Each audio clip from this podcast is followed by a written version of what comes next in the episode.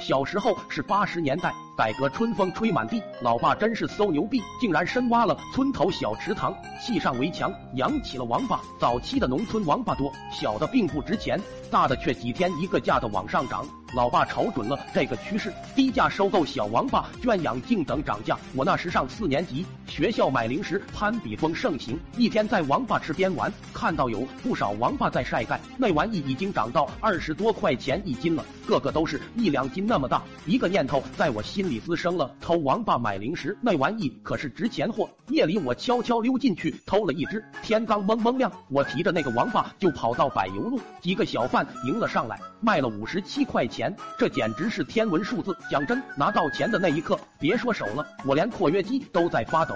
赚钱了，赚钱了！我不知道怎么花，我左手一个炸鸡腿，右手一袋大麻花，甩开两膀，挺着斧子，吃吃这啃啃呢。校门口的甘蔗、鸡蛋糕、瓜子、花生袋装果汁。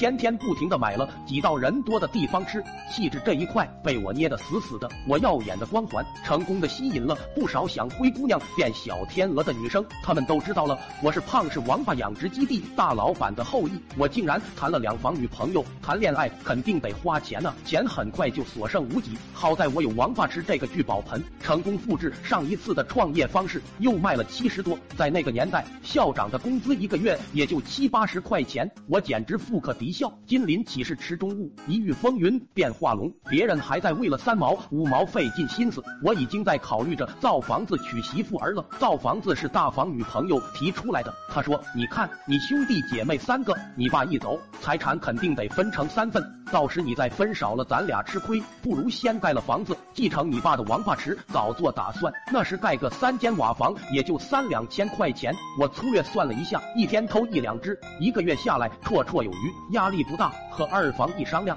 他狠狠呸了一口道：“那人一看心术就不正，别听他的，钱放我这，我心好，不坑你，当我傻。这分明是想掌管我的财政大权。老爸花一分问老妈要一分的日子，我早就看得够够的。女人都靠不住，他们说归说，我不大听得进耳旁风。真正让我动念头建房子的原因，还是和我淘气挨打有关。那天挨得太狠了，被威胁再不听话就让我滚蛋去要饭，我才坚定了造房子的决心。自己的。房子两房媳妇烧饭给我吃，我左一口右一口的，不写作业没人管，那日子不要太爽。反正你往池里倒王八，我就流水线往外偷，有的是钞票，不怕爹有娘有不如自己有。于是我打算干一票大的，先偷个三两千块钱的。我巡视了王八池后面的地势，发现有个很大的排水沟，上面被些灌木藤蔓覆盖着。夜里我拿着铁锹干了一夜，两头堵起来，中间盖上一层铁丝网，防止下雨王八逃跑。大功告成，妥妥就是自己的一个王八池。白天盖上藤蔓，夜里偷了运到自己的王八池。缺钱了就去整一只卖。讲真，